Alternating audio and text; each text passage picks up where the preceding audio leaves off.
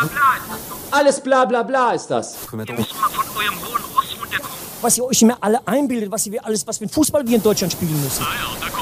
Der Wechsel hatte sich abgezeichnet und er bringt zwei frische Leute, den Routinier-Sichter Ginzel und Neuzugang Schneider. Tippelt schon an der Seitenlinie, greift sich nochmal in die lange Mähne.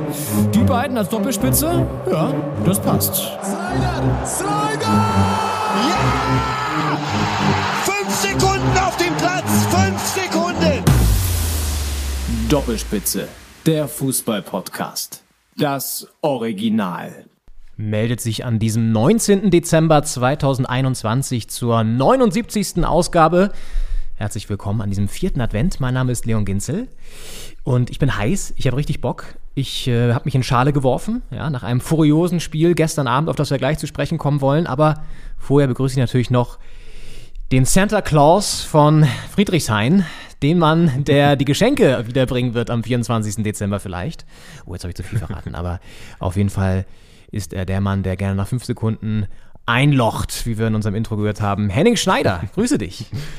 Ja, ich begrüße dich auch an, an einem, ich würde sagen, grauen Dezember-Sonntag. Äh, wir haben den 19. Dezember und es ist der vierte Advent auch. Bist du in Weihnachtsstimmung? Ist die Weihnachtsstimmung jetzt langsam äh, über, über drei, also über vier Adventssonntage so angewachsen, dass es jetzt kaum noch auszuhalten ist, dass es noch fast eine Woche ist? Also ich würde gerne, ich würde liebend gerne sagen, ja, ich bin in Weihnachtsstimmung, weil ich bin ein Weihnachtsmensch, ja. Ähm, ich hasse Leute, die sagen, ich bin so ein, weißt du, ich bin so ein Mensch, aber es stimmt wirklich, ich bin ein Weihnachtsmensch. Und ich liebe diese Atmosphäre einfach, diese Plätzchen. Gar nicht mal so dieses, dass dann, dass man irgendwie so mit der Family rumhockt oder so, das, ist, das nervt mich dann eher wieder. Aber was, was ich schön finde, ich meine, das, ist, das hat auch schöne Seiten, aber nee, ich finde einfach diese ganze Atmosphäre schön, dieses besinnliche. Im Optimalfall fällt sogar ein bisschen Schnee. Ähm, es sind schöne Lichter, es riecht gut nach Essen, es gibt gutes Essen auch. Das mag ich. Und auch die, vor allem die Songs, ich, mir scheißegal, dass die jedes Jahr wieder ähm, die gleichen Songs sind. Ich singe sie und es macht mir Spaß. Ähm, und erfreue auch hier wieder das ganze Haus mit meiner Weihnachtsmusik. Ähm, aber ich bin noch mal eine Woche de dem ganzen Grau hier entflohen, ganz spontan, und äh, war in, in, südlicheren Gefilden unterwegs. Und äh, da bin ich tatsächlich überhaupt nicht in Weihnachtsstimmung mehr gekommen, bin komplett rausgerissen worden aus dieser eigentlich sehr schönen Stimmung. ähm, und musste ihm jetzt wieder so ein bisschen erarbeiten. Ja? Also das heißt, hier läuft jetzt gerade in Dauerschleife die Spotify-Playlist äh, Weihnachtshits Classics. Ähm, damit ich jetzt wieder das ein bisschen aufsauge. Weihnachtsmarkt vielleicht heute auch noch mal, mal gucken. Äh, du hattest gestern Weihnachtsfeier, Henning. Wie, wie, wie sieht's aus? Kater-Level so von, von ein bis fünf Glühweintassen, wenn fünf so richtiger Kater ist? Wie sieht's da, wie, wie ist die Lage? Ach, schöne, schöne Skala. Ähm, ja, wir hatten also im, im, quasi im Team, also jetzt nicht in der kompletten Redaktion Weihnachtsfeier, sondern so im kleinen Team, äh, haben wir zusammengesessen und äh, ein bisschen was gegessen. Äh, Ofenkäse. Ich finde, das ist auch eine der, neben Raclette, eine der schönsten Sachen, die man mit Käse machen kann. Und, ähm, und haben gewichtelt. Äh, hatte ich schon angekündigt, dass das Einzige, was mich ein bisschen in Weihnachtsstimmung bringt, ist, dass ich da so ein, so eine, so ein Wichtelgeschenk noch kaufen musste. Das hat geklappt. äh, ich habe es auch noch verpackt und äh, es ist auch ganz gut angekommen. Ähm, das, war, das war sehr schön, aber es ging auch sehr lang und dementsprechend, wir haben jetzt noch vor zwölf gerade und äh, also die, die, Nacht war relativ kurz. Aber oh, was heißt das? War Gib sehr uns, schön. Uns ein kurzes Gefühl. Ich war, glaube ich, um fünf im Bett. Ui, das ist aber eine sehr lange Weihnachtsfeier. Das ist eine sehr lange Weihnachtsfeier, ja, aber es ist, man hat auch, äh, ist ja bald Weihnachten, ne? Und wart ihr dann irgendwie, wart ihr unterwegs oder habt ihr euch irgendwo im, Private Room getroffen? In, in Private, privater Rahmen und äh, nettes Beisammensein. Okay. Ja. Aber gab es Glühwein? Es gab keinen Glühwein. Es Was? gab Wein, aber kein Glühwein. Oh Gott, das ist dann ja gar keine Wangen- Weihnachtsfeier. Was ist das denn? Die Wangen glühen ja auch von normalem Wein irgendwann. Du enttäuscht mich. Das enttäuscht mich wirklich. Naja, gut. Ähm, ja, aber äh, du hast ja, ähm, Stichwort graues Wetter, du hast noch eine spannende Statistik für unsere Hörerinnen und Hörer rausgesucht, die wir jetzt noch gerne, bevor wir natürlich auf das Spiel, was uns alle beschäftigt, nämlich den Hertha-Sieg gestern Abend gegen Dortmund zu sprechen kommen und alles andere, was an diesem 17. Spieltag, am letzten Hinrundenspieltag eine Rolle gespielt hat. Ähm, vorher werden wir noch einen, einen kurzen Wetterexkurs machen, Henning, weil du hast Erschreckendes, Erschreckendes, muss man wirklich sagen, recherchiert. Ja, das sind die, die Sonnenstunden. Also ich meine, wenn ich jetzt hier aus dem Fenster gucke, es ist heute sogar, es ist halt grau. Es ist gar nicht so dunkel, wie man, äh, wie man vielleicht denken könnte, aber es ist grau. Und äh, die liebe Stadt Potsdam, äh, die ja doch sehr, sehr nah an Berlin hier hängt, ähm, die hat sehr, sehr wenig Sonnenstunden abbekommen dieses Jahr, in diesem Dezember bisher. Dieses Jahr gar nicht, aber im Dezember. Äh, und zwar gab es bisher 18 Sonnenstunden im ganzen Dezember. Und wir haben jetzt ja den 19., also es ist ungefähr eine Stunde am Tag, äh, ist im Schnitt so die Sonne rausgekommen. Und äh, das sind, habe ich mir sagen lassen, nur 46 Prozent von so einem normalen Sonnendezember gewesen. Also quasi weniger als die Hälfte der Sonne, die einem so zusteht. Äh, rein rechtlich äh, hat man als Potsdamer in diesem Jahr bekommen. Also so einen trüben Dezember gab es wahrscheinlich selten da. In der, in der Hauptstadt Brandenburgs. Ja, das ist natürlich dramatisch, muss man wirklich sagen. Das muss man wirklich und, sagen. und heute, an diesem heutigen Sonntag, null Sonnenstunden. Null Sonnenstunden, ja. Deswegen sind wir jetzt ja da. Für euch, auch für euch in Potsdam, ja, um euch die Sonne durch äh, die Bluetooth-Box oder eure, eure Earpods oder wie auch immer ihr uns hört, äh, vielleicht auch durch eine, ähm, ja, normale, ähm, ein Stereo-Receiver. Ja, oder, oder einfach äh, laut mit dem Handy im Bus hinten. ja, genau, oder so, in der letzten Reihe. Ähm, da scheint auf jeden Fall dann die Sonne, wenn ihr Doppelspitze den Fußball-Podcast hier Folge 79 hört. Und was haben wir heute vor? Wir haben schöne Sachen vor. Wir haben nochmal ein kleines Päckchen geschnürt, äh, passend zum vierten Advent. Reden wir natürlich über den letzten Hinrundenspieltag, der nochmal, ja, durchaus überraschende Ergebnisse bereit gehalten hat. Ähm, unter anderem mit einem Hertha-Sieg gegen Dortmund, ja, ja, ja. Bielefeld äh, schlägt Leipzig, um mal nur zwei Dinger zu nennen, und auch ein paar andere spannende Entwicklungen rund um Vereine, die man ja schon so ein bisschen nicht abgeschrieben hatte, aber wo man gedacht hat, naja, die werden nicht so eine starke Saison spielen, die kommen jetzt wieder und andere bestätigen leider ihre schlechte Form. Das werden wir besprechen und dann kommt äh, nach der Pause, werden wir nochmal einen kurzen Blick nach England werfen, denn da ähm, spielt sich wirklich was Dramatisches ab. Also keine, die haben auch wenig Sonne, aber vor allen Dingen haben sie auch gerade sehr zu kämpfen mit äh, der neuen Coronavirus-Variante Omicron. Spricht man wahrscheinlich so in England so aus, Omicron. Omicron. Ähm, ja, äh, also die, das, äh, wir machen Scherze drüber, anders kann man es vielleicht auch gar nicht mehr so richtig ähm, äh, verarbeiten, aber es ist so, dass auch London irgendwie jetzt den Katastrophenfall nochmal ausgerufen hat, habe ich erst heute Morgen gehört, weil die Kliniken drohen, wieder äh, überlastet zu werden. Also da geht es drunter und drüber und die Premier League hat tatsächlich auch darunter zu leiden. Wie, das werden wir euch nochmal erzählen und auch nochmal hören, was ähm, Jürgen Klopp dazu sagt. Und dann gibt es natürlich noch einen kleinen Ausblick, was so ansteht und vor allen Dingen eine kurze Zusammenfassung, wie wir so die Hinrunde bewerten, würde ich sagen. Ja. Ähm, aber lass uns nicht, nicht lange ähm, aufhalten, sondern reingehen in diesen 17. Spieltag. Gestern Abend Berliner Olympiastadion, spärlich gefüllt, auch aufgrund von Corona, aber diejenigen, die da waren, haben ein tolles Fußballspiel gesehen. Das Hertha BSC gewinnt gegen Borussia Dortmund immer Tabellenzweiter mit 3 zu 2 nach 0 zu 1 Pausenrückstand. Ähm, hast du es, ich weiß ja, du hattest Weihnachtsfeier, ne? aber hast du so ein bisschen mit dem Live-Ticker gespielt und das verfolgt parallel? Also ich habe den Anfang noch geguckt bis zum aberkannten Tor der Hertha. Also die Hertha ist einzeln in Führung gegangen, das ist dann aberkannt worden wegen einer Abseitsposition. Mm, Und dann habe ich ausgemacht und gedacht, jetzt müssen sie ohne mich klarkommen und habe dann erst wieder drauf geguckt, als das Ergebnis feststand. Also ich habe mich da überraschen lassen. Das ist so, wenn man Skat spielt zum Beispiel, sagen ja äh, erfahrene Spieler, sagen, Gutes nimmt man mit einem Mal auf. Das heißt, man, man nimmt nicht jede Karte, die so, also die werden ja so drei, vier, drei werden ja verteilt, dann nimmst du nicht die ersten drei und guckst dir an, dann die, die nächsten vier, sondern du wartest, bis da die zehn Karten liegen und dann nimmst du die also mit einem Mal auf. Und genauso habe ich es quasi mit dem Ergebnis gestern gemacht. Ich habe äh, nicht quasi nach alle zehn Minuten drauf geguckt, sondern ich habe gedacht, ihr macht das, Jungs. Ich habe ich hab der Mannschaft einfach vertraut in dem Moment und äh, sie haben mich nicht enttäuscht. Das hat Sehr sich ja in, in, äh, in Mainz nicht unbedingt angekündigt, aber ich habe trotzdem dran geglaubt. Ja, richtig, nachdem sie in Mainz ja 0 zu 4 verloren haben. Wir haben ja eine Woche ausgesetzt ähm, und da ja unter anderem eine, eine ähm, Hertha, obwohl das war jetzt unter der Woche die, die Niederlage, die hätten wir auch in der letzten Folge gar nicht drin gehabt, aber trotzdem gab es ja dramatische Entwicklungen, unter anderem das 0 zu 4 gegen Mainz. Ähm, ja, und das haben sie gestern relativiert. Ganz überraschend. Ich erinnere mich noch daran, dass du gesagt hast vor dem Spiel, na, ähm, ich kann es nicht sehen, leider, äh, nee, ich kann es nicht sehen, aber ist ja vielleicht auch ganz gut so. Weil du so ein bisschen befürchtet hast, dass wir, dass wir das verlieren. Ähm, Ich habe immer da, dran geglaubt. Ja, natürlich, klar. Ja. Nee, aber muss man sagen, um das mal so ein bisschen konkret zu machen, bei dem Spiel gestern, also die erste Halbzeit war auch von Hertha, ja, jetzt äh, auch nicht mega gut. Sie haben, ähm, ich habe auch, bin ein bisschen später gekommen, weil eigentlich wollten wir ähm, im Moabit im Valhalla gucken. Du erinnerst dich noch an, an, das, an das Valhalla, da haben wir früher ja auch das ein oder andere Spiel geguckt. Ja. Da gab es jetzt aber einen ein Pächterwechsel offenbar und der neue Oh. Pächter oder der neue Besitzer zeigt keinen Fußball mehr. Und What? dann mussten wir, ja, ja, da mussten wir kurzerhand umswitchen und waren dann im The Lear, das ist so ein Irish Pub in der Flensburger Straße, by the way, in Moabit. Ah, schön. Grüße. Liebe Grüße. Den kannte ich schon, da war ich mal irgendwann, glaube ich, entweder ich war da mal oder ich wollte da hin oder. Auf jeden Fall hatte ich ihn auf dem Schirm, dass da Fußball läuft. Und da haben wir dann geguckt. Und ähm, da kam ich aber erst so, kam ich genau, als Dort- Dortmund gerade das 1-0 geschossen hat. Da kam ich an. ähm, das war fantastisch. Ja. Und dann habe ich so die, die Ende, Ende der zweiten Halbzeit quasi noch so gesehen, da war nicht mehr so viel zu, zu holen.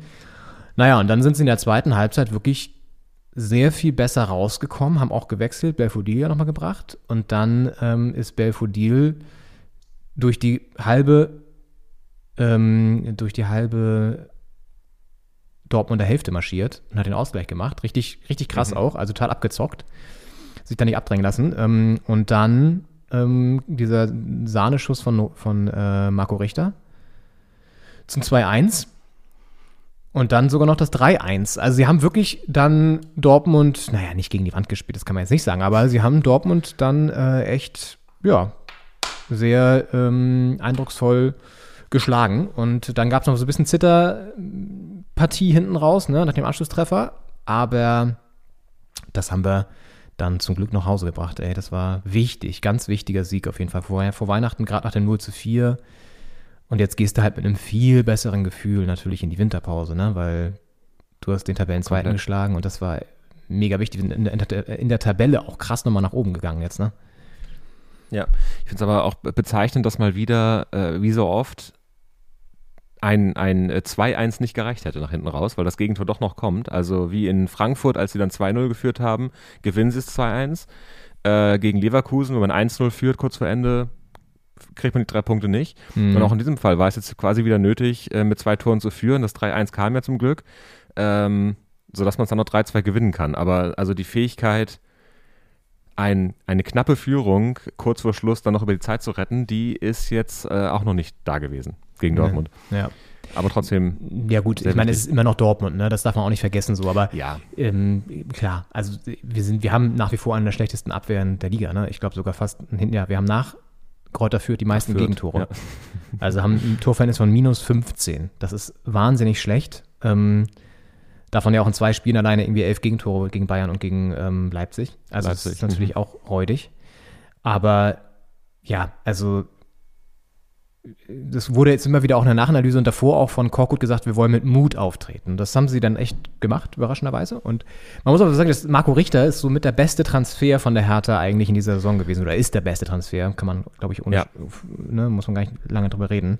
Das war jetzt, glaube ich, der Mann der sein, Hinrunde, würde ich schon sagen. ja, ich glaube, sechstes oder siebtes Saisontor. Ähm, soll ich nochmal kurz nachgucken. Äh, nee, fünftes, sorry. Aber ähm, genau. Es Für Hertha kommt einem mehr vor. echt gut, ja. Das war vor allem wichtige Sachen in, äh, hat er auch in Frankfurt das Einzel gemacht, meine ich. Mm, ja, Äh, das auf jeden Fall, sein, also ja. wichtige Buden, auch so Spiele, die, die halt diesen einen Push brauchen, wo, wo es ganz gut läuft, ganz gute Chancen rausgespielt werden. Und das Hertha-Problem ist, dass dann kein Tor fällt und Ja. man den Gegner damit aufbaut. Äh, in den Situationen hat er häufig getroffen, die ein- 1-0 gemacht äh, und jetzt auch gegen, gegen Dortmund einen Doppelpack. Ähm, wahnsinnig, wahnsinnig äh, gut eingeschlagen, der Transfer. Das sind ja auch, also man, man holt dann so Leute, die sehr, sehr vielversprechend aussehen, ähm, die dann nicht so einschlagen unbedingt. Äh, und dann kommt so ein Marco Richter, wo man vielleicht am Anfang dachte, ja, gut, mal gucken. Mhm. Äh, und der schlägt dann eine Granate und äh, macht da die Buden und, und hält auch die Hertha so ein bisschen am Leben. Ich weiß, will gar nicht wissen, glaube ich, wo wir stehen würden ohne die Marco Richter-Tore. Ja, und Jovetic, habe ich auch gerade mal nachgeguckt, der ist gestern ja spontan ausgefallen noch. Es war sowieso so, dass äh, mit Boyata ist auch noch ausgefallen. Also wir hatten gestern echt noch zu kämpfen mit vielen, vielen Verletzungen und haben dann trotzdem da wirklich für die, dafür echt gut was auf, die, auf den Rasen geschickt ähm, und eine gute Präsenz gezeigt und so auch. Ähm, genau, und Jovetic hat auch fünf Tore. Also ich glaube, so die beiden sind wichtige Faktoren mittlerweile. Es ist ganz, ganz gut, so dass wir da irgendwie äh, ein paar Leute haben, die verlässlich treffen oder zumindest regelmäßig treffen. Ähm, ja, Dortmund. Und auch gut, gefa gut Ja, gefallen gestern ist, äh, Eckelenkamp mal wieder, unser, unser Liebling äh, auf der Außenbahn. Ähm, Jürgen. Mehrmals, mehrmals Situationen gewesen, wo, wo Dortmund sehr hoch, äh, sehr aggressiv gepresst hat und, ähm, und die Hertha den Ball da nicht verloren hat und auch mal mit, mit mehreren schnellen Kurzpässen, äh, gerade über die linke Seite, äh, Mittelstedt, Ecklenkamp, ähm, da ganz gut den Ball gehalten hat und auch gegen das Pressing dann wieder quasi den Ball dahin bekommen hat, wo, wo Platz ist, weil wenn die Leute pressen, ist ja immer irgendwo Platz auch. Und das Problem ist halt, dass du den Ball dann nicht an den vielen Füßen vorbeikriegst. Äh, und, und das hat ganz gut geklappt in einigen Situationen in der Anfangsphase. Viel mehr habe ich ja nicht gesehen, äh, außer die Zusammenfassung. Und ähm, da ist mir der gute äh, Jürgen Ecklekamp mal wieder äh, sehr positiv aufgefallen. Ja, ist ein guter. Ist ein guter, der noch ein bisschen, der braucht noch Zeit, aber ist an für sich ein guter. Ähm, ja, Dortmund hingegen, das war ein Rückschlag, muss man ganz klar sagen. Also, das sind jetzt neun dicke Punkte auf Bayern. Ähm, je nachdem, wie Leverkusen heute spielt, haben sie da noch ein Polster so auf Platz drei, aber das ist jetzt ja nicht der Anspruch. Sie wollen ja natürlich immer oben irgendwie mitspielen. Und Marco Rose, da hören wir mal kurz rein, hat danach bei Sky Folgendes gesagt zum Auftritt seiner Mannschaft bei der Hertha. Ich glaube nicht, dass wir über Einstellung reden, sondern wir reden äh, über Haltung. Also, dass die Jungs wollen, das ist klar.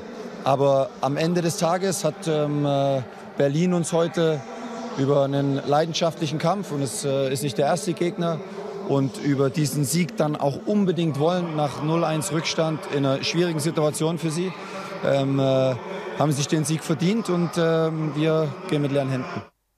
Ja, wir gehen mit deren Händen. Danach kam dann noch, das fand ich auch krass, ist er relativ hart auch mit der Mannschaft ins Gericht gegangen. Also er wirkte in diesem gesamten Interview sehr ja, fast schon resignierend. Auf jeden Fall so ein bisschen, mh, mm, ihm fehlten manchmal auch so die, also nicht die Antworten, aber so, so, er hat dann schon auch gesagt, ne, was, was, was, was, was man ändern muss und so. Also will halt an die Einstellung ran und an die, ähm, und, und an die, sozusagen an die Bedingungslosigkeit der Spieler und so. Und da meinte der Sky-Reporter so, naja, aber Charaktere kann man eben schwer ändern. Sagt er, ja, das stimmt schon, aber wir müssen halt im Training irgendwie versuchen, dann so an diesen, an diesen, an der Haltung, an der, an der, an der, an den, an den Soft Skills sozusagen zu arbeiten. Ähm, aber das, war, das fand ich bemerkenswert. Also es wirkte so ein bisschen, ja, fast schon, ähm, dass er nicht ganz weiß sozusagen noch, was er machen soll. Aber ja, das war, war noch ich meine, die sind auch in der, in der Champions League in der Vorrunde rausgeflogen. Jetzt spielen Europa League, glaube ich, noch, ne?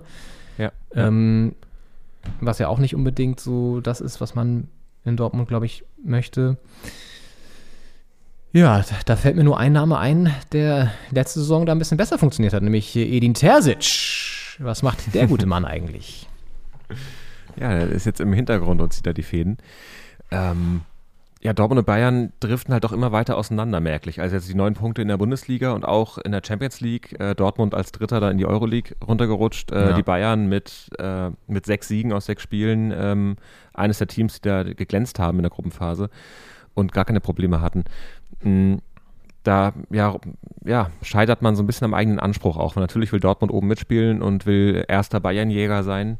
Mm, Und das, das wird jetzt äh, einfach schwierig. Also äh, Lothar Matthäus, äh, kommen wir vielleicht gleich auch beim, beim Bayern-Spiel noch drauf, aber Lothar Matthäus hat jetzt nach dem Hertha-Spiel gesagt ähm, bei Sky, ähm, man darf den Bayern jetzt gratulieren zum, zum Titel, weil die Bayern Ja. haben, das darf man verraten, gewonnen äh, gegen, gegen Wolfsburg und, äh, und, und Dortmund hat es verloren in Berlin. Und damit sind es neun Punkte. Und weil das Tor, die, die Tordifferenz, äh, darüber wird Dortmund nicht mehr Meister werden, weil es sind jetzt 40 Tore plus für die Bayern und äh, 15 Tore plus für Dortmund aktuell. Und äh, deswegen sind es also quasi drei Siege und ein Unentschieden, die man da äh, den Bayern noch, also drei Niederlagen und ein Unentschieden, die man den Bayern noch in die Schuhe schieben müsste, damit Dortmund da vorbeiziehen kann. Und äh, gleichzeitig müsste Dortmund alles gewinnen. Also, ich meine, eine Rückrunde ist nochmal lang und äh, mit, der, mit der Mehrfachbelastung für die Bayern auch äh, ist da vielleicht auch nochmal was zu holen, aber die allzu große Hoffnung wird da jetzt unterm Weihnachtsbaum nicht herrschen bei den Dortmundern. Nee, auf gar keinen Fall. Das hast du auch gesehen, da gab es immer den Kameraschwenk auf die Bank, wo dann irgendwann Reus, Brandt und Witzel, glaube ich, saßen und alle drei sahen so richtig bedröppelt aus. Also das war dafür, das, für dieses Bild ist das Wort bedröppelt, glaube ich, äh, erfunden worden. Und ja, ich meine, letztendlich ist es halt auch hart gegen die Bayern in der, ähm, Ja, also Bayern ist jetzt ja auch nicht mega krass drauf. Ich meine, die haben auch gegen Gladbach 0-5 verloren im Pokal, ja. Also ich bin jetzt auch nicht die heftigste Saison äh, aller Zeiten. So, das, das darf man auch nicht vergessen. Und haben auch in der Liga schon ähm, das eine oder andere Spiel abge, abgeschenkt.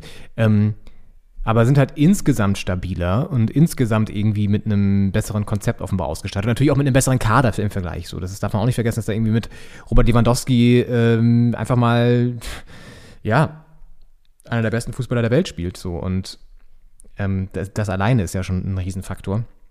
So, und dementsprechend ist es auch schwer, da ranzukommen. Und äh, jetzt muss Dortmund auf sich schauen und da irgendwie erstmal sich wieder, sich wieder in den Griff kriegen und dann konkurrenzfähig gegen die Bayern sein. Also, das ist jetzt die, die Marschroute, denke ich, für die. Und sie sind ja im Pokal noch dabei, im Vergleich zu den Bayern eben auch.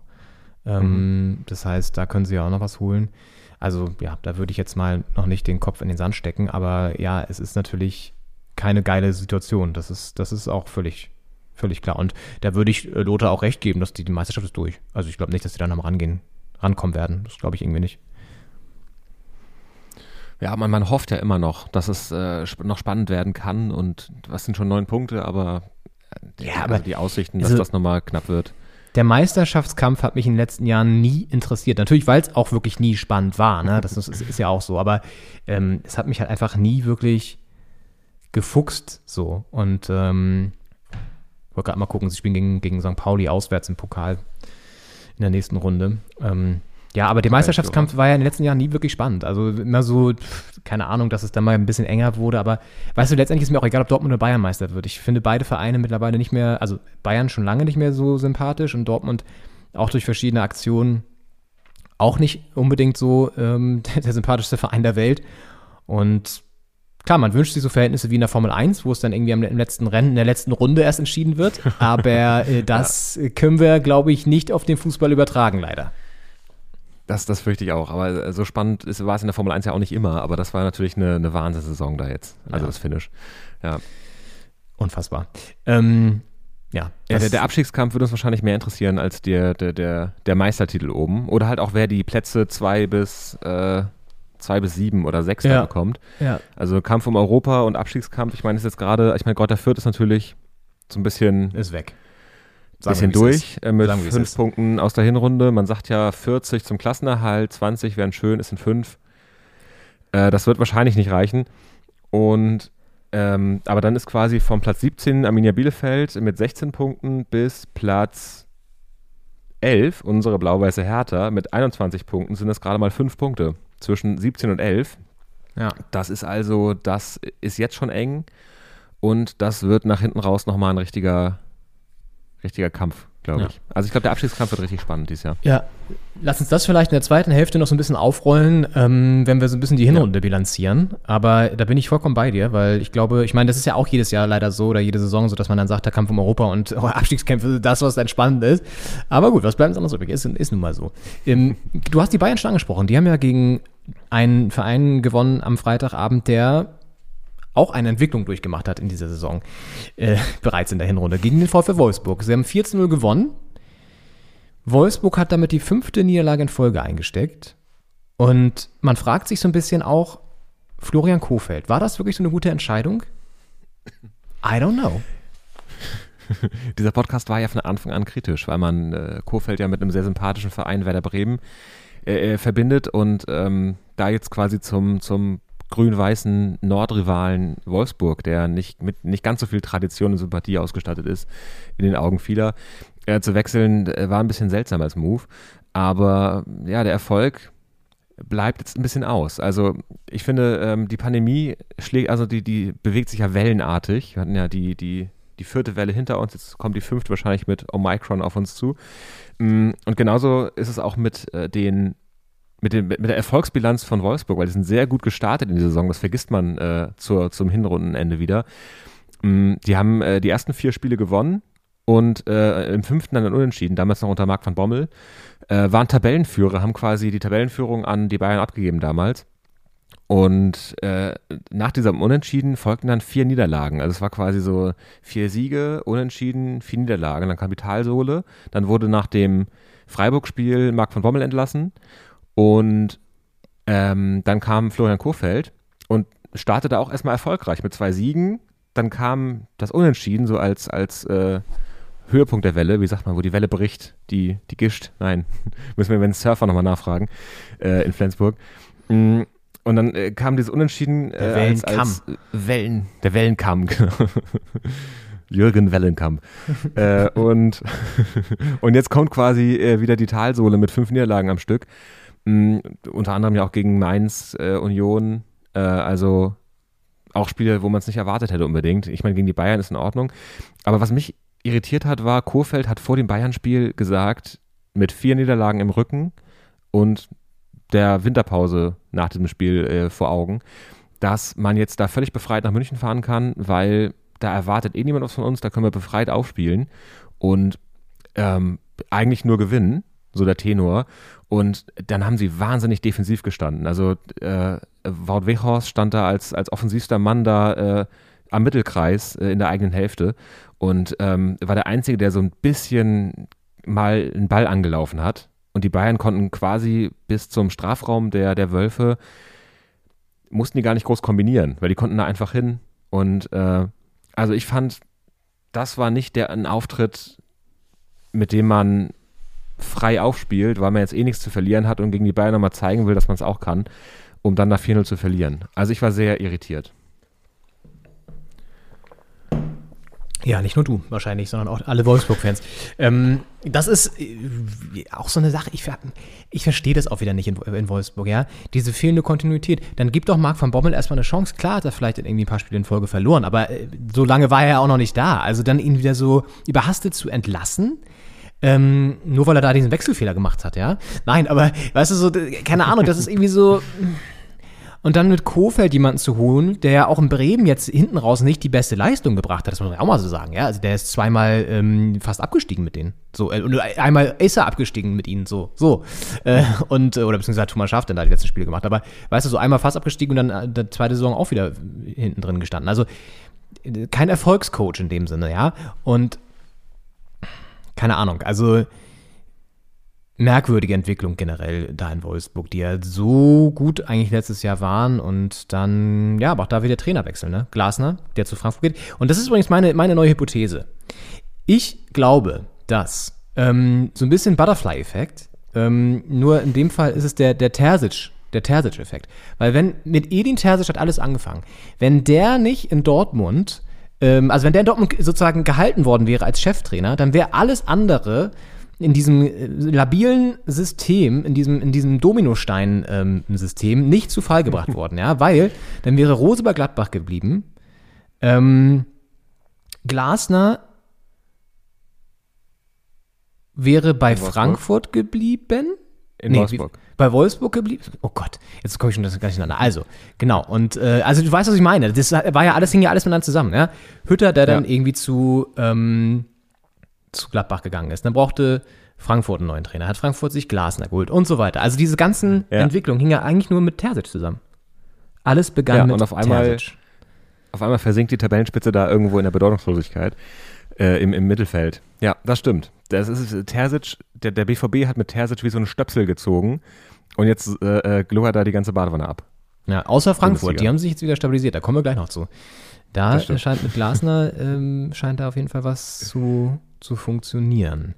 Ähm, kurze Pavard-Story noch? Hast du die als Merker noch aufgeschrieben? Ja, das äh, war kurios. Im Bayern-Spiel, es stand bereits 3 zu 0. Äh, der Keks war geknuspert, der Fisch geputzt. Und man dachte, kann dieses Spiel einem noch was bieten? Also abgesehen davon, dass Lewandowski noch einen Rekord aufgestellt hat später. Ähm, oder einen Rekord geknackt hat zumindest. Äh, Welchen nämlich die eigentlich? meisten, die meisten Tore in einem Kalenderjahr. Hey! Das hat nämlich Gerd Müller äh, 1972 äh, auch aufgestellt. Das war das Jahr, wo er auch den, die meisten Tore in einer Saison Rekord äh, Ja. aufgestellt hat, den, den Lewandowski letzte Saison geknackt hat. Mm, Und auch in einem Kalenderjahr waren es die meisten Tore und das hat er jetzt mit seinem Treffer äh, auch, auch geknackt. Also der, der doppelte Müller-Knacks bei Lewandowski. Ähm, aber abgesehen davon, was konnte ihm dieses Spiel noch bieten? Und das war eine kuriose Pavard-Story, denn ähm, der ist irgendwann, sollte äh, Tillmann kommen, äh, für Musiala ursprünglich. Und dann ist Musiala auch schon, hat sich so leicht aufgemacht, rauszugehen. Und da war aber Pavard plötzlich eigenständig, hat er den Platz verlassen, ist in die Katakomben. Und man wusste nicht so richtig warum. Also es war jetzt auch nicht äh, keine Verletzung zu sehen. Also der ist da relativ äh, agil rausgegangen. Und da war kurz Verwirrung, dann haben die ein bisschen weitergespielt. Musiala ist erstmal draufgeblieben. Ähm, Auswechselspieler stand bereit. Und ähm, dann ging das Spiel weiter und irgendwann kam er wohl wieder. Und äh, Julian Nagelsmann hat später in der Pressekonferenz gesagt, dass ähm, er wohl beim Rausgehen auf Französisch gesagt hat, ich, er müsse mal auf Toilette. Und Julian Nagelsmann hat wohl in der Schule Französisch gelernt, ohne das jetzt so super fließend zu beherrschen, wie er selbst sagt, aber das hätte noch gereicht, um das zu verstehen. Und äh, dann sei der irgendwann wiedergekommen. Äh, mittlerweile war dann der Wechsel vollzogen, also äh, Pavard ist dann quasi ausgewechselt worden in Abwesenheit und äh, Musiala ist draufgeblieben. Dann kam er irgendwann zurück und äh, hat dann festgestellt, ach so, ich bin ausgewechselt und dann gehe ich mal zur Bank. Und äh, das hat wohl für einige Schmunzler da gesorgt auf der Bank, ähm, dass er wohl, also sich quasi selbst ausgewechselt hat, weil dann sehr dringendes Geschäft gewartet hat in den Katakomben auf ihn. Und äh, das hat wohl keinen Aufschub geduldet. Ich meine, es war auch, also so viel zu spielen war nicht mehr. Aber klar, mit, mit Handshakes am Ende, man ist ja, das dauert immer länger, als man denkt. Ne? Auf der Uhr es dann noch zehn Minuten, aber weiß man ja selbst, es, es dauert einfach viel länger, bis man da rauskommt aus dem Büro. Und äh, dann lieber gleich mal äh, Tatsachen schaffen. Ja, und vor allem, wenn es wirklich dringend ist. Ich erinnere mich, es gab schon mal eine Situation, wo einer auch einfach komplett äh, rausgelaufen ist. Und zwar, ähm, ne, also wo dann auch klar war, okay, da, das ist wirklich dringend jetzt gerade. Und ähm, wenn es dann, naja, wir wollen, nicht, wir wollen nicht zu sehr ins Detail gehen, aber manchmal merkt man ja, dass es vielleicht auch nicht mehr die zehn Minuten hält. Ja, schöne, schöne Story von, von Benjamin Pavard dann noch. Ähm, ja, kommen wir zu einem, also äh, zu einem sehr spannenden Match eigentlich am Spieltag, das dann vom Ergebnis her vielleicht gar nicht so interessant war, aber trotzdem nochmal eine Aussagekraft hat, nämlich Hoffenheim gegen Gladbach. Hoffenheim ist ja so ein bisschen auch heimlich still und leise dann nach oben geschlichen, ähm, in Richtung Tabellenplätze drei bis fünf sogar, was ja echt äh, erstaunlich ist, ja. Hätte man jetzt auch nicht unbedingt mitgerechnet, aber die haben sich da wirklich, ja, stabilisiert und ähm, ist auch so eine Mannschaft, die hat man einfach nicht auf dem Schirm, weil man sie nicht mag. So. Und das ist natürlich immer Vor- und Nachteil, ja. ähm, Vorteil für die, ja, weil sie dann irgendwie machen können, was sie wollen und ähm, keiner beachtet sie so wirklich und dann sind sie auf Platz 4. Ja. Naja, ähm, spielen gestern dann gegen Gladbach 1 zu 1. Und Gladbach ist ja so ein bisschen eine der Krisenmannschaften der Hinrunde, muss man sagen. Mit viel Schatten und wenig Licht. Und gestern dann halt auch mit zum nächsten Nackenschlag, nämlich mit einem Ausgleich wieder in der 91. Minute, nachdem sie die ganze Zeit 1-0 geführt haben. Ja, eigentlich Ja. der Hertha-Effekt. Das ist eigentlich der, der Klassiker, vorhin schon angesprochen, dass wenn die Hertha nicht mit zwei Toren führt, kurz vor Schluss, dann äh, wird das kein Sieg. Ja. Und ähm, so war es jetzt auch. Also Gladbach hätte diesen Dreier natürlich wahnsinnig gebraucht und äh, führen da kurz vor Schluss und ja, kriegen dann einfach äh, den, den Druck nicht auf den Ball. Und dann ist es ein ärgerliches Gegentor da in der, äh, in der Schlussphase. Ja. Und dann steht man, also mit leeren Händen ja nicht, aber gefühlt halt auch mit leeren Händen da, Mhm. weil ein Punkt, da tritt man halt auf der Stelle, wenn man da aktuell Platz, also Platz 14 überwintert Gladbach. Das ist natürlich weit weg von den Ansprüchen und äh, in der Entstehung auch einfach ärgerlich. Und vor allem, du hast dann, du hast ja die, die Mannschaft ist ja die Mann, das sind dieselben Spieler, ähm, auch wenn einige fehlen, aber äh, man denkt sich dann, ja klar können die gegen Hoffenheim jetzt führen. Man wundert sich auch gar nicht, oh, warum führt jetzt Gladbach gegen Hoffenheim, weil das einfach eine wahnsinnig gute Mannschaft ist im Grunde, die ihre, ihre PS nicht auf, die, auf den Rasen kriegen, wie man sagt. Ähm, und am Ende, ja, reizt dann doch nicht zum Sieg. Äh, und da muss man auch gucken, was jetzt die, die Winterpause bringt, die ja sehr kurz ist, ähm, und wie es dann im Januar weitergeht. Mhm. Ja. Sie haben ja, also in unserer letzten. Folge, da haben sie ja auch schon so leicht geschwächelt. Beziehungsweise da, da war noch so offen, wie sie gegen Köln spielen. Und dann haben sie ja, nee, gegen Freiburg, Entschuldigung. Und dann haben sie ja gegen Freiburg dieses unfassbare, ähm, war es ein 5-0? Oder sogar ein 6-0? Es war deutlich. Naja, auf jeden Fall lagen sie doch so schnell wie nie zuvor hinten. Ich glaube, es war sogar ein 6-0, ne? Ja, sie haben 6 0 zu Hause verloren. Das war ja so völlig absurd.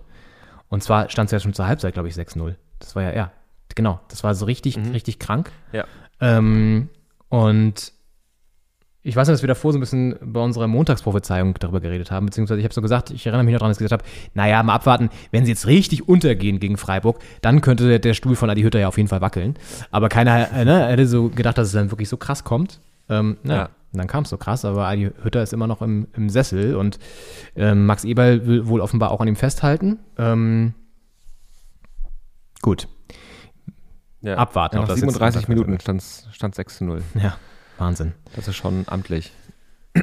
Ja. Und äh, ja, ich finde es ich find's nach wie vor gut, wenn, wenn dem Trainer auch äh, ein bisschen Zeit gelassen wird, auch wenn es nicht so läuft am Anfang. Ähm, es ist ja auch äh, jetzt kein, keine Interimslösung gewesen, sondern auch so ein Wunschcoach. Klar, man, man hätte gern Marco Rose behalten, der ist dann gegangen und hat sich dann überlegt, wen wollen wir holen. Dann hat er dieses, äh, diesen, diesen, dieses Trainer-Domino da mitgemacht und ähm, hat Adi Hütter geholt und äh, den jetzt rauszuschmeißen, das wäre einfach Quatsch, weil wen holt man dann auch? Also dann Ja. kann es ja nur eine Not Notlösung sein. Und äh, das, das, äh, das bringt ja auch nichts. Ja, und Kofeld ist auch nicht auf dem Markt. Ne? Also, nur mal so. Gucken. gucken. das Pal holen. Können ja tauschen vielleicht. Der, der Ja. Traineraustausch. Aber das ist auch schon wieder so geil, dass irgendwie darüber geredet wird, jetzt auch bei, bei, bei Hertha, dass jetzt ähm, Teil von Korkut ja nur eine Übergangslösung ist und wer dann jetzt kommt für ihn stattdessen schon, wo ich also denke, lassen wir erstmal machen. Ich meine, ich sehe es auch eher so, dass er so vom, vom ganzen Format eher jemand ist, der jetzt kurzfristig vielleicht helfen kann, aber who knows, ja? Also lass uns ihm erstmal eine Chance geben und ähm, ja, dann weiterschauen. Ähm, das war Hoffenheim gegen Gladbach 1-1, ja. Ähm, Hoffenheim bleibt weiter oben, Gladbach sogar jetzt noch hinter Hertha, muss man auch mal ähm, sich auf der Zunge zergehen lassen. Hätte sich, glaube ich, auch keiner gedacht vor der Ja. Hinrunde. Und ein anderes Team, das sehr stabil weiterhin, nämlich auf Platz 6 überwintern wird, ist Union Berlin, die gestern in Bochum ganz knapp 1 zu 0 gewinnen, so eine kleine Durststrecke, damit wir wettmachen. Und ähm, Urs Fischer feiert, das fand ich ganz interessant, seinen ersten Sieg als Union-Trainer direkt vor Weihnachten. Das gab es noch nie, dass er sein Team mit einem Sieg ähm, zum Tannenbaum geschickt hat. Und das konnte er jetzt machen, das ist ja auch mal schön. Äh, Ja. es, es gab aber auch ein paar hässliche Szenen gestern, denn es flogen die ganze Zeit über von der Tribüne in Bochum Bierbecher äh, Becher und Feuerzeuge in Richtung Unionbank und wurden auch äh, Rani Kedira wurde wohl auch ähm, getroffen von Gegenständen und so bei seiner Auswechslung da an der Seite und so. Also es waren wirklich keine schönen Szenen. Und äh, der Siegtorschütze des gestrigen äh, Tages, Max Kruse, hat das dann zum Anlass genommen und nach dieser ja, Partie, nach dem Sieg von Union noch ein paar Liebesgrüße an die Bochum-Fans geschickt bei Instagram und das hören wir uns mal kurz an.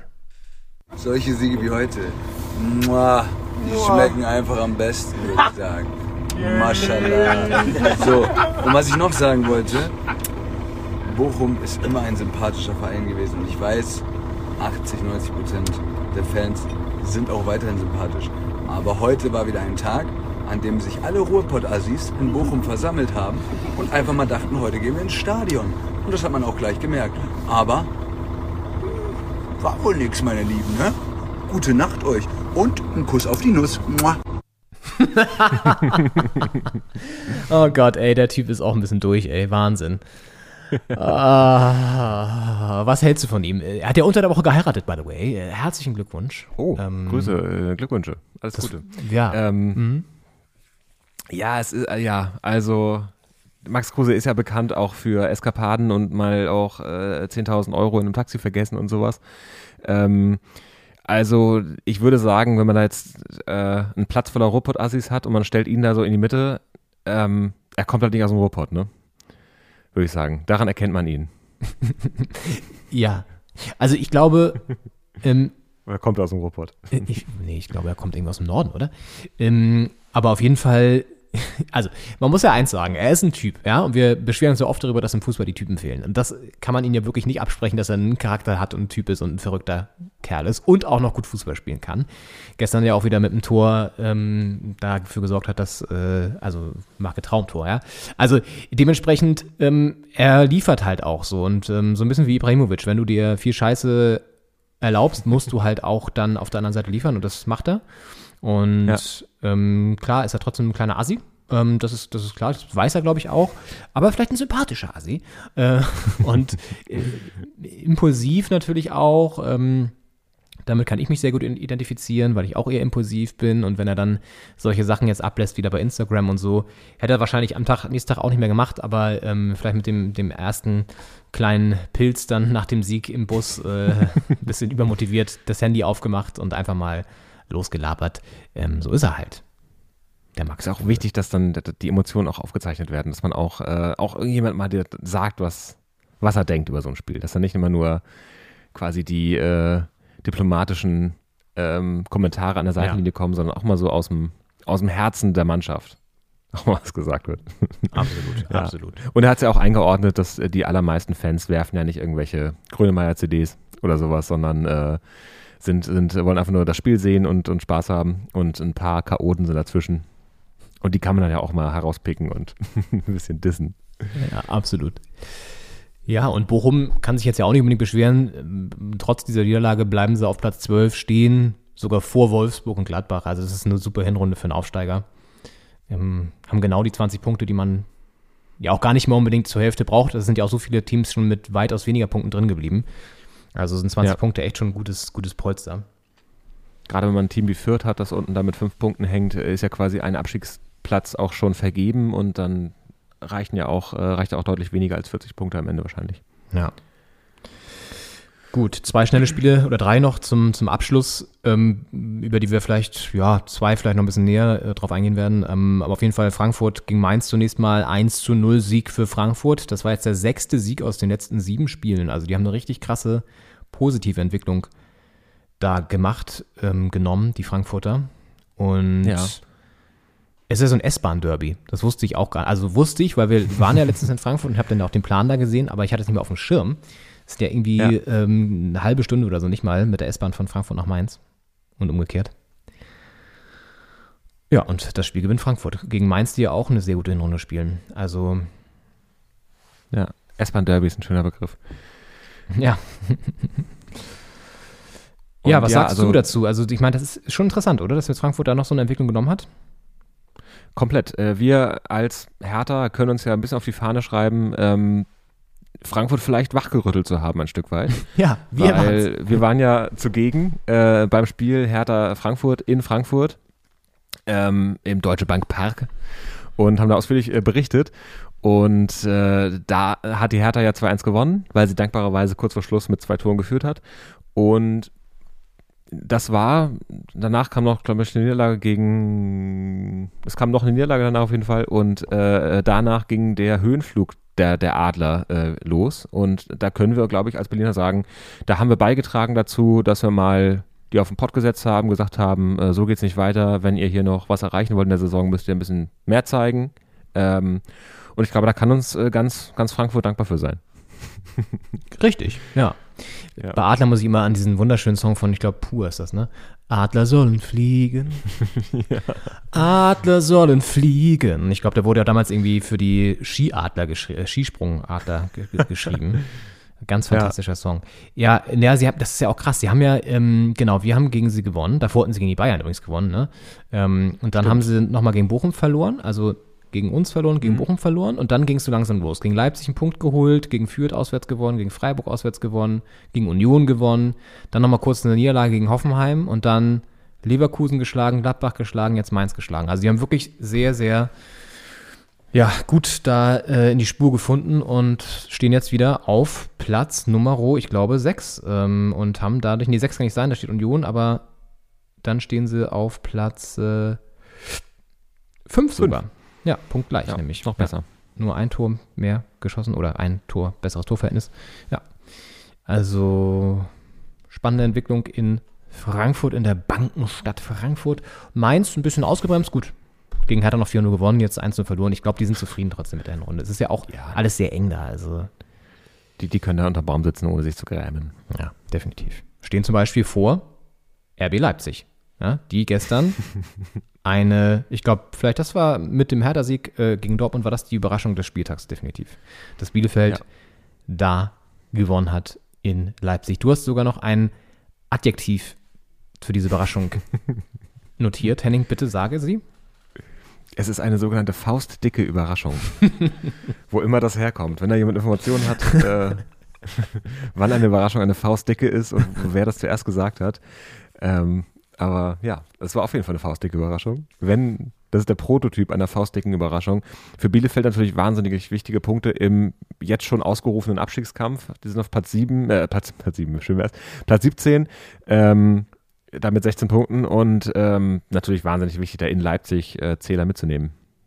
Ja, total. Und ähm, in Leipzig auch Geisterspiel, ne? weil Sachsen ja auch Geisterspiel, in Bayern ja auch und äh, dementsprechend Vielleicht liegt es daran, gut, die Bayern haben 4-0 gewonnen, Leipzig verliert dann 0-2. Ähm, scheint dann nicht ganz unbedingt im Zusammenhängen. Aber ähm, der neue Trainer Tedesco, ähm, Domenico Tedesco, äh, ja, kommt auch nicht so richtig da in Fahrt. Also, mh, das, da ist der Wurm drin in Leipzig. Und für Bielefeld freut es einen irgendwie, weil man Bielefeld mag, weil Bielefeld ist irgendwie ein sympathischer Verein. Das ist ein Arbeiterverein, oder das ist ein Arbeiterverein, aber es ist auf jeden Fall ein kleiner, bodenständiger Verein, der da auf seiner Alm ganz kleine Brötchen backt und jetzt erneut ist zumindest äh, ja, gut, auf gutem Wege ist, in der Liga zu bleiben, wenn sie so weitermachen. Auf jeden Fall. Also der einzige Rückschlag, die glattrote Karte gegen äh, Klos in der 70. Ja. Nach ähm, Eingreifen vom Video, Videoschiedsrichter, äh, dann nochmal von Gelb auf Rot umentschieden wurde. Muss man abwarten, wie viele Spiele Sperre das bringt, aber wahrscheinlich äh, drei, zwei, drei werden es werden. Und ähm, das, da müssen wir gucken, wie sie äh, ohne den klarkommen. Ist ja doch äh, vorne drin echt auch eine Macht. Auch wenn er jetzt sehr viel eingewechselt wurde in letzter Zeit, gar nicht unbedingt Startelf gespielt hat, aber trotzdem den auf der Bank zu haben, ist auch schon mal eine, ein guter Joker. Definitiv, ja. So, dann sind wir, wollen wir schon hier im Abstiegskampf stecken. Führt gegen Augsburg, ja, eine müde Nullnummer, ähm, passend zum Tabellenstand der beiden. Da ging nicht so wirklich was und ich glaube, das ist ein Spiel, über das man jetzt auch nicht so viele Worte verlieren muss. Ähm, einzig interessant, ja. das führt dann halt punktet. Ähm, ja. Aber ja, Punkt das ist die Chance. Haben jetzt, ja. haben jetzt einen Sieg, zwei Unentschieden. Äh, aber klar, es sind liegen gelassene Punkte für, für Augsburg anscheinend. Aber anscheinend wollten sie auch zu sehr nicht verlieren, als dass äh, da genügend äh, Risiko gegangen wurde, um vorne noch ein bisschen mehr zu machen. Und dann ist es am Ende ein Sieg der Abwehrreihen, wenn man es positiv formulieren will. Ähm, aber ja, besonders ansehnlich äh, war es nicht. Nee, das kann man nicht sagen. Ähm, ja, damit ist der Samstag und der Freitag abgeschlossen. Heute stehen noch zwei Spiele auf dem Tableau. Freiburg gegen Leverkusen, schönes Spiel, schönes Spitzenspiel.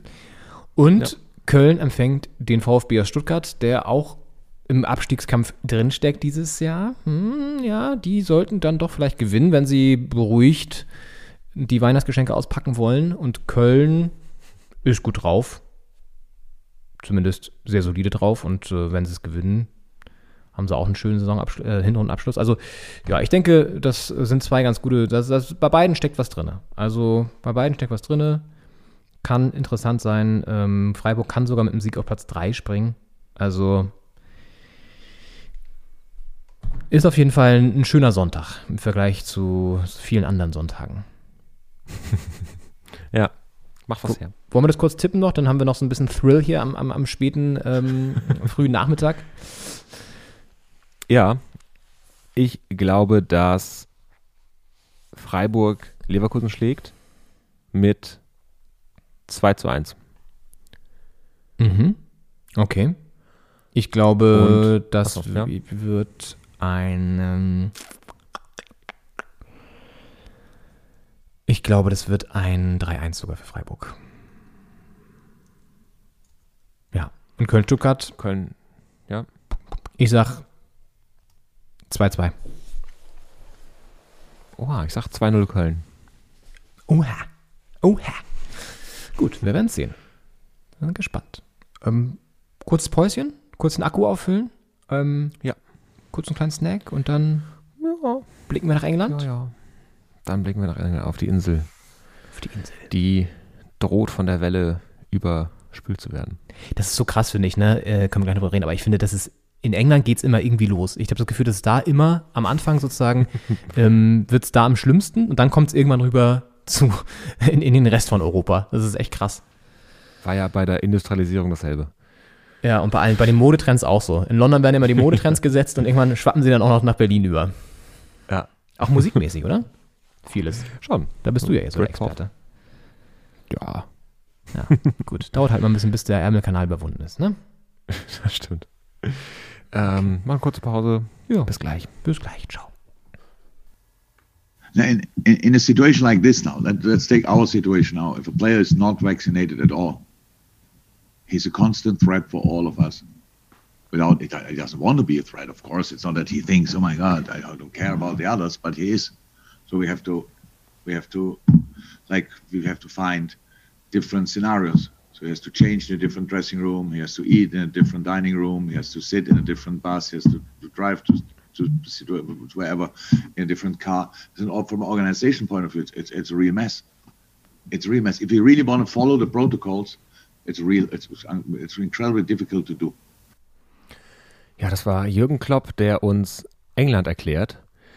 Ähm, in der Pressekonferenz vom FC Liverpool. Und äh, damit äh, begrüßen wir euch alle herzlich zurück zur zweiten Hälfte von der Folge 79 von Doppelspitze der Fußballpodcast am 4. Advent, 19.12.2021. Ja, äh, Jürgen Klopp, gerne mal bekannt für, ähm, für klare Aussagen in Pressekonferenzen, Leon.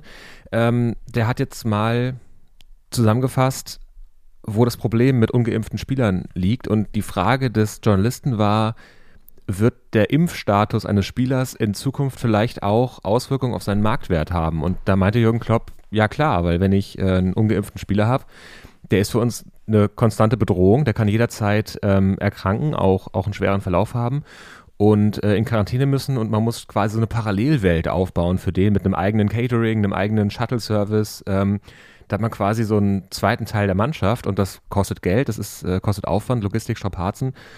Da werden Vereine nicht immer Bock drauf haben. Also England äh, ist gerade in großer Not. Ja, man muss ja so ein bisschen auch den Hintergrund erklären. Wir haben es eingangs schon gesagt. Also die Omicron-Variante des Virus greift mit großen ähm, Schritten um sich, äh, sagt man, glaube ich, so, ne? Schreitet mit, mit großen äh, Schritten voran. Gott, ähm, Zeit, dass Weihnachten wird. Äh, auf jeden Fall ist sie ein Problem, weil sie auch dafür sorgt, dass in der Premier League, ähm, abgesehen davon, dass natürlich einfach viele Menschen erkranken und die Krankenhäuser sich ähm, immer weiter füllen, ähm, dass auch der Sport natürlich davon beeinträchtigt wird und die Premier League in dem Fall viele Spiele schon absagen musste. Was auch daran liegt, dass ziemlich viele Spieler in der Premier League nicht geimpft sind. Also die Impfquote ist im Vergleich zu Deutschland und anderen Ligen sehr, sehr niedrig. Liegt ungefähr bei unter 70 Prozent, glaube ich, was die letzte Zahl, die ich gesehen habe. Und in Deutschland und Spanien um und bei wohl angeblich bei rund 90 Prozent. So, und selbst Joshua Kimmich, der ja anfangs gesagt hat, ich lasse mich nicht impfen, dann den Scheiß hatte, jetzt sagt er, hätte ich mich mal lieber impfen lassen. Und jetzt will er sich ja auch nochmal eine zweite reinhauen, nachdem er dann äh, ausreichend sozusagen Abstand hatte zu seiner Genesung, weil er sagt, das war nicht geil. Und fällt ja auch komplett für den Rest der Hinrunde aus. Ähm, und auch andere Spieler, die es hatten, ähm, leiden darunter noch. Und ja, das ist alles nicht geil. Und in dem Zusammenhang Jürgen Klopp, der sagt, ähm, wenn wir einen ungeimpften Spieler haben, müssen wir dem eine Sonderbehandlung zugutekommen lassen, die natürlich extrem alles lähmt und, und, und, und, und, und schwerfällig macht und so. Und es ist natürlich auch ein Wahnsinn, dass wir jetzt darüber reden, ob das den Marktwert eines Spielers beeinflussen kann, ob er geimpft ist oder nicht. Das ist schon echt absurd. ne? ähm, Ja. er hat ja auch noch Nicht, äh, träumen lassen. Ja, also nur eine kurze Sache noch, weil er, hat ja nämlich auch, ich glaube, wahrscheinlich war es die gleiche Pressekonferenz gesagt, wir sollten generell offener damit umgehen, auch wenn Spieler infiziert sind. Das wird ja auch mal alles unter so einem Deckmantel gehalten, ne? Ganz oft, dass es irgendwie heißt, ja, der fällt aus, der ist verletzt oder so, aber nee, warum sagen wir die einfach, der ist infiziert? So, Punkt. Ja. Ja, hat er klar gesagt, wenn er sich einen Knöchel bricht, sagen wir auch, hat sich einen Knöchel gebrochen. Ja. Wenn er Corona hat, sagt man, ja, einige äh, Mitarbeiter und Spieler im Umfeld haben Ja. da so eine Infektion. Ja, es wird einfach ähm, nicht transparent umgegangen. Auch der ganze britische Verband ist ja sehr in der Kritik gerade, weil die Spiele teilweise sehr kurzfristig abgesagt werden. Mhm. Äh, jetzt am vergangenen Wochenende ein Spiel, äh, wo die Fans schon angereist waren, die Auswärtsfans. Und Ja. die stehen dann da und äh, dann erfahren sie quasi, äh, das findet überhaupt nicht statt. Ähm, und auch die, die Medienberichterstattung, also die, die bauen alle auf, der Ü-Wagen fährt vor, äh, die Kabel werden verlegt, äh, die, die Chinch- Chinchklinke, äh, wird ausgepackt und äh, überall reingestöpselt. Und, äh, und dann stellt sie fest, ach so, das Spiel, über das wir berichten sollen, das findet gar nicht statt. Und ähm, da reagieren einige mit, mit, äh, mit Humor drauf. Hier Gary Lineker, der ja gerne mal was twittert, ähm, englische Fußballlegende, äh, hat gesagt, gut, dann, dann müssen wir jetzt wenigstens nicht uns drum streiten, wer hier in der BBC-Berichterstattung äh, am Abend quasi äh, in welcher Reihenfolge wir die Spiele zeigen. Äh, haben wir einen, einen Streitpunkt weniger am Abend. Aber ansonsten fällt es vielen, glaube ich, schwer, das mit Humor zu nehmen, weil man einfach sich vom, vom Verband auch nicht gut aufgehoben fühlt. Also die scheinen das nicht ernst genug zu nehmen und ja, scheinen auch mit dem Ernst der Lage nicht umzugehen. Letztlich. De facto ist es ja auch so, dass in England musst du ja noch mehr Spiele durchdrücken in einem Kalenderjahr. Dementsprechend haben sie einfach viel, viel weniger Pausen noch. Und das ist jetzt ja auch so eine Diskussion, ne? Inwieweit können überhaupt gewisse Spieltage oder Spiele noch nachgeholt werden, wenn die abgesagt werden? Also, das ist auch ganz schön heftig, weil eben dieser Terminkalender so eng ist und weil nämlich nächstes Jahr auch wieder eine WM ansteht, ähm, plus Nations League und hast du nicht gesehen. Also, da sind auch wieder einige dann äh, Spiele, die nochmal dazukommen im Kalender, zu den ohnehin schon sehr vollen Ligen die auch abgearbeitet werden müssen. Also das ist, hat auch so alles von was von so abgearbeitet. Das ist ja auch so das Ding. Es hat wenig von, von wir genießen es sozusagen und, und, und, und, und haben irgendwie da was, was uns Spaß macht, sondern es kommt mehr, so ist ja auch schon seit längerer Zeit so, aber jetzt wird es einem nochmal so, so augenscheinlich vor Augen geführt, dass es einfach nur darum geht, den Spielplan abzuarbeiten und die TV-Gelder und so weiter ähm, zu befriedigen und, und, und, und, und sozusagen das, dem gerecht zu werden, was man da unterschrieben hat als Vertrag. Und das führt einem so diese Absurdität des ganzen Businesses nochmal so krass vor Augen. Mm, und äh, wenn dann so ein Virus kommt und da irgendwie die Pläne zerstört, dann wirkt dieses ganze Geschäft so ein bisschen hilflos auch. Komplett. Wir haben es ja in dieser ersten Corona-Saison 2021 äh, gemerkt, als ja durch die Pandemie, äh, den Ausbruch der Pandemie quasi der ganze, diese, der Saisonstart deutlich nach hinten verlegt werden musste, ähm, weil die Saison 1920 auch erstmal zu Ende gespielt werden musste haben wir gesehen, dass da eigentlich gar kein Platz ist, groß zu schieben. Und dass man, ähm, gut, wir hatten jetzt 2021 zum Glück keine, keine WM, EM, aber ähm, es ist quasi, ja, gar keine, gar keine Möglichkeit da, jetzt zu sagen, wir machen mal eine Pause. Es wird ja in England auch gefordert, dass man äh, sagt, äh, wir machen jetzt kurze Unterbrechung und dann äh, gucken wir weiter. Aber es gibt ja keine Chance, quasi die Spiele zu schieben. Wir, wir gucken ja immer mal auf den Handball auch hier äh, als Vergleich, Vergleichssportart. Und da haben wir auch den komischen und, und absurden Fall schon gehabt, dass wenn so Spiele aufgrund von ähm, ähm, ähm Erkrankungen geschoben werden müssen, dass dann teilweise am selben Spieltag äh, oder am selben Tag äh, ein Champions League Match und eine Bundesliga-Partie anstanden für, für Mannschaften wie die rhein löwen auch für Flensburg, wo dann quasi, weiß nicht, die Junioren dann äh, nach Leipzig geschickt werden zum, zum Bundesligaspieltag und äh, der A-Kader dann das Champions League Match macht. Weil es sind es auch äh, quasi, die, wenn die DFL und die UEFA sich da nicht einig werden würden, äh, weiß ich nicht, ob im Fußball sowas dann auch äh, äh, denkbar wäre, dass man einfach dann sagt, gut, wir haben jetzt keine Tage mehr übrig, aber wir wollen beide das durchführen. Und dann hat ein Verein plötzlich zwei Spiele an einem Tag. Das ist ja auch äh, eine Sache, die jetzt im Fußball kann man sich das nicht so richtig vorstellen, weil es da alles, es geht um noch mehr Geld, es ist alles noch ein bisschen ja, professionalisierter, klingt, klingt wie ein Diss an den Handball, aber es ist alles noch ein bisschen größer und aufge, aufgepusteter. Ja. Aber die, die Frage ist, wie will man es machen, weil die, die Tage sind irgendwann durch und du kannst auch nicht jeden Tag ein Spiel machen. Ähm, also das ist eine sehr ver verfahrene Situation und da merkt man, was für ein, was für ein Hamsterrad das auch ist für, für alle Beteiligten. It really is, it really is, ja. Und dann steckst du da drin und kommst nicht mehr raus. Ne? Das, das ist äh, das Problem, was auch, glaube ich, Jürgen Klopp spürt, so ich, den ich nicht auch, den ich ja eher auch so für sehr verantwortungsbewusst halte, aber der auch natürlich merkt, ähm, so das, was da dran hängt, ne? der irgendwie auch so diesen, diesen Business, äh, das Business erfüllen muss, so, ja. Ist schon sehr bemerkenswert und es ist in der Premier League wirklich krass, was da, ich glaube, da hat nur ein oder zwei Spiele haben stattgefunden am, am gesamten Spieltag. Das war äh, Wahnsinn, was da alles ausgefallen ist, weil es eben so krass viele Fälle gab bei den, bei den Mannschaften. Und ja das ist schon wirklich übel. Und ich meine, auch in der Bundesliga hörst du ja immer wieder so, ja, der hat es jetzt auch, der auch. Ich meine, wenn du überlegst, alleine ne, Nagelsmann irgendwie nicht an der Seitenlinie, weil er Corona hatte, äh, Jesse March auch bei Leipzig und so auch die Trainer trifft, dann, dann hast du immer wieder Spieler halt, jetzt auch mit Kimmich zuletzt und so. Und da sind ja noch viel, viel mehr Fälle, die aber auch nie so wirklich immer transparent berichtet werden. Das ist das, was, was Kloppo ja auch meinte. Das finde ich auch so geil. Ähm, dann hörst du es immer so, ah, ach so, Corona, okay, cool. Ähm, mhm. Ja, also. Ja, es war ja bei, bei Nagelsmann auch erst eine Erkältung äh, oder Grippe und äh, zwei Tage später wurde dann gesagt, ja gut, ist Corona. weiß nicht, ob es jetzt schon, schon getestet war zu dem ersten Zeitpunkt oder ob das jetzt Ja. äh, bewusst quasi nicht kommuniziert wurde, aber äh, es ist schon, Ich meine, gut, ich Ja, auf der der anderen Seite, auf der Seite weiß ich auch nicht, ist es immer so, also es ist ja auch letztendlich immer noch eine Krankheit und nicht jeder, also es gibt ja auch so eine Art, ähm, also du musst ja nicht, es darf nicht jeder, oder sollte nicht jeder vielleicht wissen, auch was du hast sozusagen, ne? Ich glaube, da müssen wir halt auch aufpassen, aber irgendwie hat der Fußball so viele Sonderrechte durch Corona auch erhalten, dass man sich, glaube ich, wünscht, dass damit transparenter umgegangen wird. Das ist, glaube ich, das Ding. Weißt du, wie ich meine? ja, dass man einfach äh, auch das Gefühl hat, dass das, ähm, dass das gut gemanagt wird. Ich meine, wir hatten ja ganz am Anfang 2020, äh, als es darum ging, dass der Spielbetrieb wieder aufgenommen wird, auch das Zitat von, ich glaube, von Seiten der, Ba- nee, war das sogar äh, Klinsmann?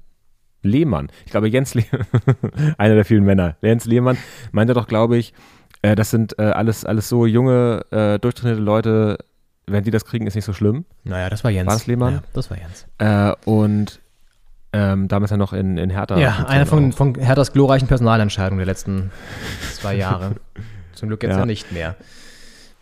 Äh, und da haben wir uns ja, also zumindest habe ich das Gefühl, dass wir uns von der Aussage ähm, auch schnell und jetzt mittlerweile auch weit wegbewegt haben. Also es gibt ja viele Fälle, in denen sehr junge äh, und auch fitte Menschen sehr schwere Verläufe hatten teilweise und auch leichte Verläufe mit, mit Long Covid am Ende. Das ist ja auch so eine Sache, wenn da jetzt äh, die ganzen Fußballer ähm, mit Spätfolgen noch zu kämpfen haben, dann sind da auch viele Karrieren vorbei. Also diese ganze Long Covid-Sache ist ja auch ähm, bisher wenig erforscht und hat ja auch schon junge Leute getroffen, die auch einen leichten Verlauf hatten teilweise äh, und dann ge genesen waren, sich wieder gut gefühlt haben und dann zwei Monate später merken, äh, irgendwie komme ich die Treppe nicht mehr hoch oder ich muss Pause machen, wenn ich äh, in die Küche gehe. Und das, also da ist, glaube ich, auch, also da darf man auf keinen Fall leichtfertig mit umgehen und man kriegt das Gefühl nicht los, dass es den Fußballverbänden in vielen Ländern Europas, vor allem jetzt in England, noch nicht der Ernst der Lage nicht so richtig bewusst ist. Hm. Ja. Also mal abwarten. Mal abwarten. Wie es da weitergeht. Äh, ja, Kapitel England. Behalten wir im Blick und schauen aber jetzt vielleicht nochmal zum Abschluss dieser 79. Doppelspitze-Folge auf die Hinrunde.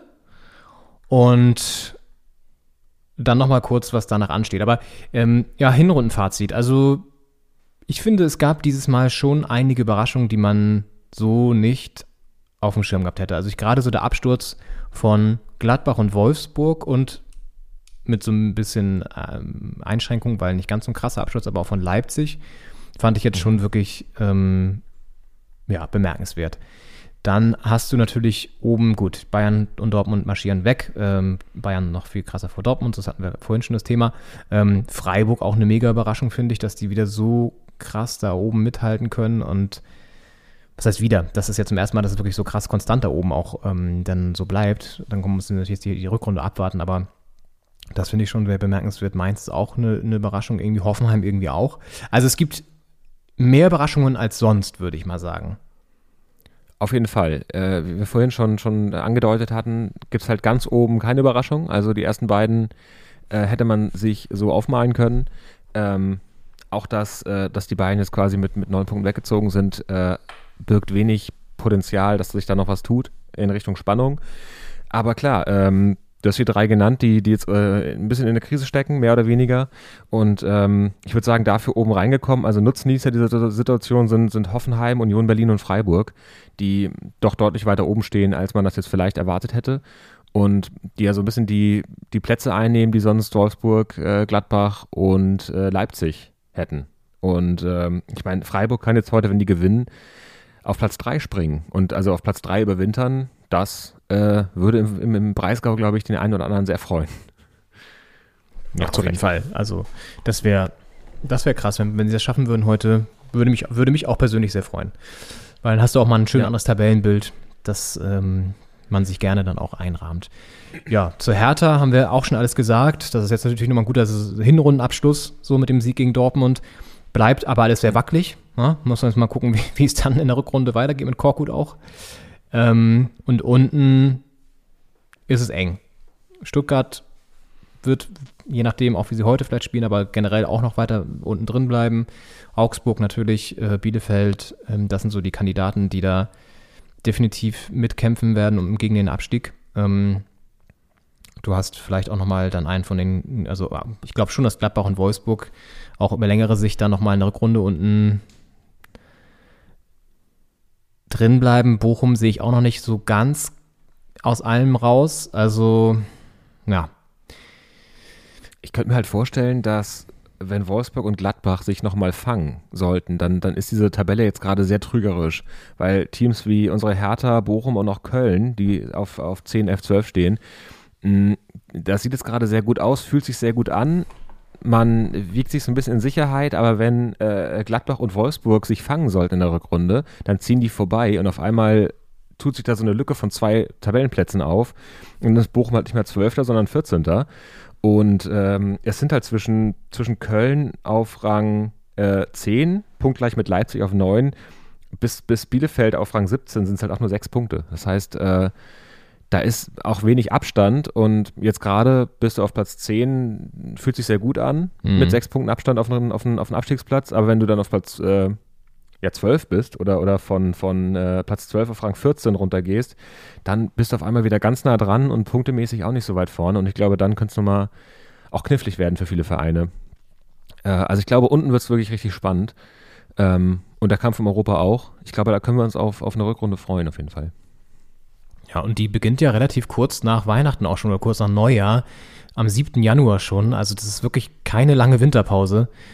Ähm, das ist äh, ja auf jeden Fall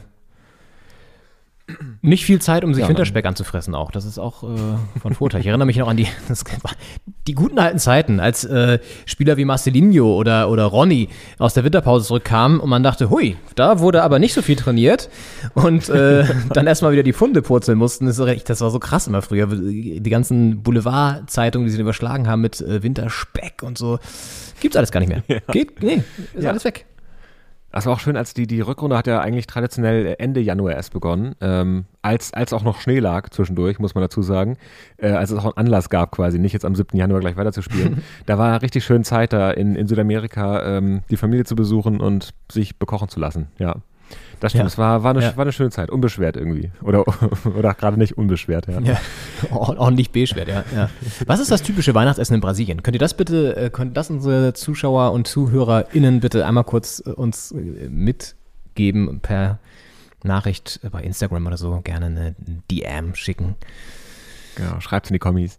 Ähm, würde mich interessieren, wo man, wo man da die Funde sich raufspachtelt. Ich glaube auch viel Süßspeisen. Das, das sind ja auch so, das ist ja auch so generell so Spanien und, und, und Italien, Portugal, das sind ja auch so, die essen ja auch sehr viel süß, ja. Also das könnte ich mir schon vorstellen. Ja, ölig und süß. Ja. Ö Öl und süß. Viel Ei auch, viel Ei. Also so Eier nachspeisen auch viel. Ja, 7. Januar geht's gleich los mit einem Leckerbissen, äh, der tabellarisch mehr verspricht nominell, als er gerade halten kann. Ähm, die Bayern empfangen nämlich Borussia Mönchengladbach. Das wird also, da geht's für Gladbach auch jetzt nicht einfach los das Jahr, wenn man äh, ein bisschen in der Krise steckt. Gut, aber im Pokal haben sie ist 5-0 natürlich ein- geschlagen, ne? Also müssen sie den Pokalmodus schalten. Vielleicht die Pokaltrikots anziehen. Das hat der Dortmund gemacht in der Saison vor ein paar Jahren, als es in der Champions League wahnsinnig gut lief und in der Liga nicht zusammenkam, wo sie irgendwie auf Platz 17 waren in der Liga und in der Champions League alles gewonnen hatten, haben sie dann die Champions League Trikots in der Bundesliga angezogen als, als äh, mentale Stütze. Vielleicht also einfach mal in die Pokal, Pokal-Jerseys da schlüpfen. Ja, wenn Gladbach schlau gewesen ist, haben sie die wirklich die benutzten Trikots von dem Spiel ähm, eingeschweißt, in die Tiefkühle gelegt und können die dann jetzt wieder so auftauen, ähm, bevor sie gegen die Bayern dann spielen und können mit diesem, mit diesem Schweißdampf, den sie damals hatten, mit diesem 5 zu 0 einfach auf den Rasen wieder laufen. Und das ist ja auch, das, da ist das viel ähm, Testosteron dann auch mit dabei.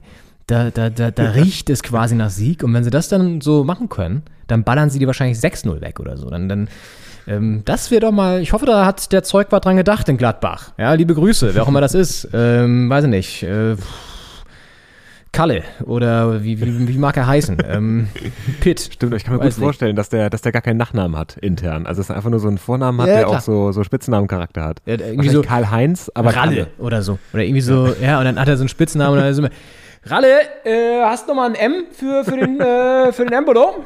Für den Breel? Ja, okay. Genau. Also hoffentlich, Ja. hat, hoffentlich hat Ralle dran gedacht. Hoffentlich. Auf jeden Fall, also die, die Bayern, für die Bayern ist Gladbach ja so eine Art Angstgegner. Also die äh, sind ja nicht wahnsinnig äh, erfolgreich gewesen in den letzten Jahren, ähm, trotz äh, vieler deutscher Meisterschaften. Ähm, ist halt die Frage, ob da jetzt ähm, die Fohlen auswärts ähm, in München was reißen können. Ist, äh, muss man abwarten. Aber es ist auf jeden Fall ein, ein sehr ansehnlicher Saison- oder Rückrundenstart. Genau, und bevor das losgeht, sehen wir oder hören wir uns noch einmal wieder, denn wir wollen am 26. Dezember, rund um den 26. Dezember, den zweiten Weihnachtsfeiertag, eine Folge noch aufzeichnen mit einem Jahresrückblick, den klassischen, traditionellen Doppelspitze-Jahresrückblick mit so ein paar kleinen Bonbons, äh, auch für uns selber persönlich, ja, da werde ich vielleicht nochmal die Feuerzangenbowle anschmeißen ähm, und ein paar Plätzchen backen und dann werden Henning und ich uns zusammensetzen und nochmal das Jahr-Revue passieren lassen. Da ist ja auch wieder, ich kann diese Phrase nur wiederholen, aber da ist einiges passiert. Einiges. Ja, ich glaube, ich backe auch noch ein paar Plätzchen. Habe ich Lust drauf. Oh, schön. Äh, Vielleicht können wir zusammen Woche und dann- und dann ja, das wäre das wär schön. Ja. Setzen wir uns zusammen, machen wir eine Kerze an und, äh, und sinnieren nochmal über das Jahr. Da freue ich mich jetzt schon War drauf. doch wirklich viel los. 2021. Genauso ein beschissenes Jahr wie 2020. Toll. Nein, aber wir müssen auch die positiven Sachen sehen, ja, ähm, für die wir auch dankbar sein können. Vielleicht machen wir das. Wir machen einfach so eine Rubrik, ähm, was schön war in diesem Jahr. Und dann ähm, gucken wir uns das an und ähm, dann gehen wir auch mit so einem Pos mit Positive Vibes in das, in das Neue. Das wäre doch toll. In diesem Sinne, Henning, ähm, schön war's. Ich wünsche dir noch einen schönen vierten Advent. Ich dir auch. Und äh, frohe Weihnachten schon mal. Oh, ja, ich denke, vorher, weiß ich nicht, ob wir es noch vorher sehen, aber schon mal frohe Weihnachten. Ja, also wir wohnen ja, äh, wir wohnen zwar in einer Stadt, aber das ist ja in Berlin immer so eine Sache. Man läuft sich ja seltenst über den Weg. Ähm, Das ist ja auch ein Bundesland am Ende des Tages. in, wir wohnen in einem Bundesland. Es ist immer in einem Bundesland, ja. In Schleswig-Holstein läuft man sich auch nicht mehr weg. Wenn der eine in Heide wohnt, der andere, der andere in, in, in, in, Nibel, dann wird das auch schwierig. Ja, Eben, dann fährt der Ring nicht und dann sieht man sich nicht. Ja, ja dann wünsche ich dir das auch. Und ähm, Kater noch ein bisschen aus. ja. und dann würde ich sagen, gehen wir, gehen wir raus mit Marco Rose, dem, äh, dem Weihnachtselfen auf der Trainerbank von Borussia Dortmund. Äh, der, ja, also der lässt sich einfach auch, also man darf sich Weihnachten nicht kaputt machen lassen und äh, also ich würde sagen, wir versprühen so ein bisschen weihnachtliche Stimmung zum, zum Ausklang mit Sir Marco Rose und äh, wünschen euch alle äh, frohe Weihnachten, euch alle, wünschen euch allen frohe Weihnachten. Ähm, Merry Christmas. Guten Rutsch noch nicht, weil wir hören uns noch einmal ähm, vorher mit dem Jahresrückblick und ähm, ja, schöne Feiertage. Eure Doppelspitze. Feliz Navidad. Meine Familie freut sich auf mich, ich freue mich auf meine Familie. Also Weihnachten äh, lasse ich mir sicherlich nicht nehmen.